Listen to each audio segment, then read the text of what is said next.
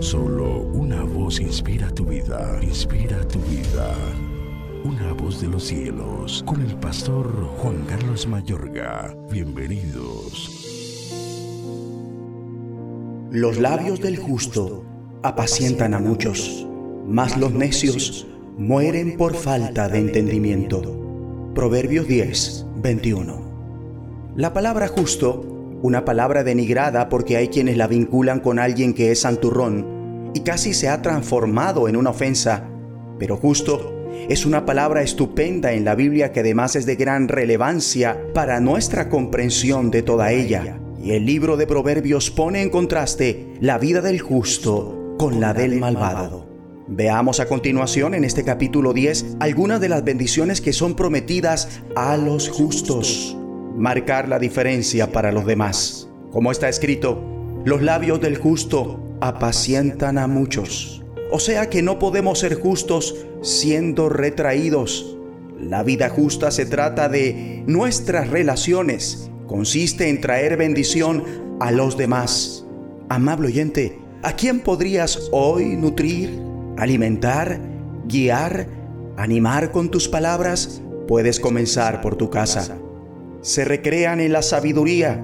Como está escrito, el hacer maldad es como una diversión al insensato, mas la sabiduría recrea al hombre de entendimiento. Versículo 23.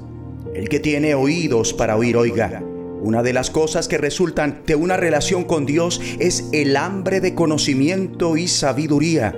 Esa disposición alegre para recibir sabiduría. Mi amigo y amiga, además de disfrutar la sabiduría, pide sabiduría en el día de hoy y así cada día Dios promete dártela cuando la pidas. Se le cumplen los deseos, como está escrito, lo que el impío teme, eso le vendrá, pero a los justos les será dado lo que desean. Versículo 24. Amable oyente, el Espíritu de Dios comienza a cambiar tu voluntad para alinearla con la de Dios. Y a medida que esto sucede, Dios promete concederte los deseos de tu corazón. Pero además cuenta con un feliz futuro, como está escrito, la esperanza de los justos es alegría, mas la esperanza de los impíos perecerá.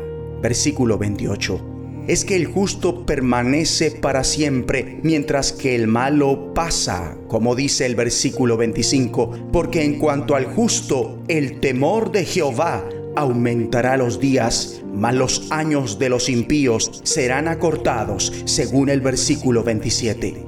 Y el justo no será removido jamás, pero los impíos no habitarán la tierra, según el versículo 30. Como al justo tener las relaciones correctas es una fuente de gran alegría, mi amigo y amiga, tu alegría se hace completa en una relación con Jesús. Tu destino es la alegría eterna. Ora conmigo. Dios Padre, ruego para que me des sabiduría en este día, para que pongas un sello en mis labios y para que mis palabras sean empleadas para alimentar y guiar a otras personas. En el nombre de Jesucristo. Una voz de los cielos, escúchanos, será de bendición para tu vida. bendición para tu vida.